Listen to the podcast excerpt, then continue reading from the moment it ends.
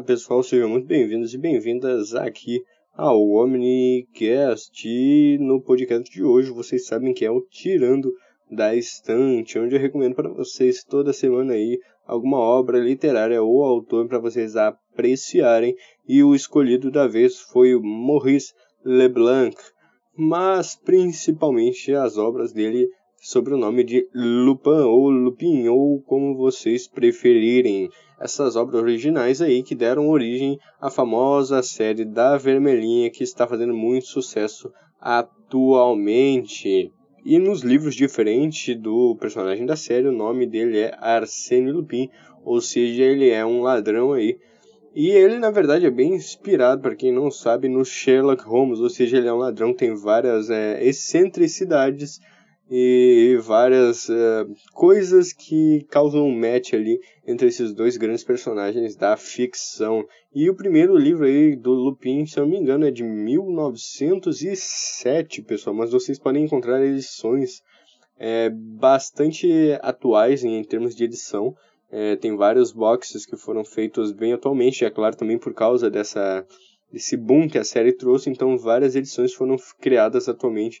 Então acredito que a leitura vai ser bem simples nesse termo, mesmo sendo um livro bem antigo, pessoal. E falando agora sobre um pouco sobre esse autor aí, Maurice Leblanc, ele nasceu em 1864 em Rouen, na pequena cidade da Normandia, na França, onde morou e faleceu no ano de 1941 em Perpignan, outra cidade aí da França. Esse cara aí, ele estudou na França, na Itália e na Alemanha e também estudou direito em várias dessas desses países aí, mas depois ele acabou, acabou abandonando isso e se tornou escritor. Ele fez parte de vários círculos de literários da, da cidade francesa, trabalhou também como jornalista e escreveu romances e contos, mas, como vocês já devem ter percebido, o que deixou ele principalmente conhecido foi como o criador do ladrão e detetive de ficção, o Arsène Lupin, ou Lupin, recorrentemente descrito como um homólogo francês aí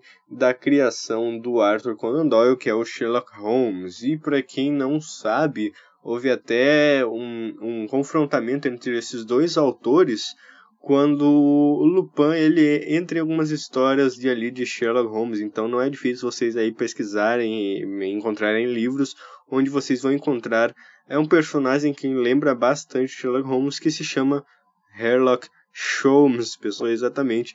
Depois aí dessa confusão toda, é, o autor teve que mudar o nome desse personagem, o Sherlock Holmes, que aparecia nos livros dele, claro, por ser uma criação do Conan Doyle, ele não poderia sair usando.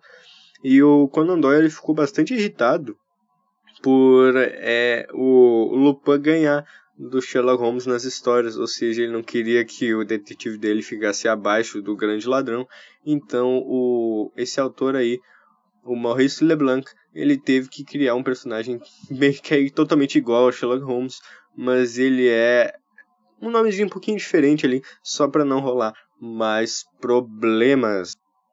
E é claro, vocês podem encontrar esse, esses livros, essas obras da série de, de Arsène Lupin é, em diversos contos, mini contos, histórias e romances originais, pessoal. Então vocês podem encontrar aí desde 1907 até o ano de 1939, tendo até um romance póstumo ali em 2012, pessoal. Então que não vai faltar para vocês se sentirem curiosidade de ler essas obras aí, é conteúdo, porque tem muito conteúdo e juntando mais ou menos os contos e as coletâneas isolados com os romances, vocês vão ter para mais de 26 histórias, pessoal, ali e romances, vamos ter mais ou menos 16 romances completos. Então vocês já sabem que conteúdo realmente não vai faltar e vocês vão poder ficar entretidos por bastante tempo. E romances esses como 813, que é um dos mais famosos, eu já recomendo aí para vocês lerem porque é bem interessante. E é claro, os livros têm algumas descrições de personagens diferentes da série,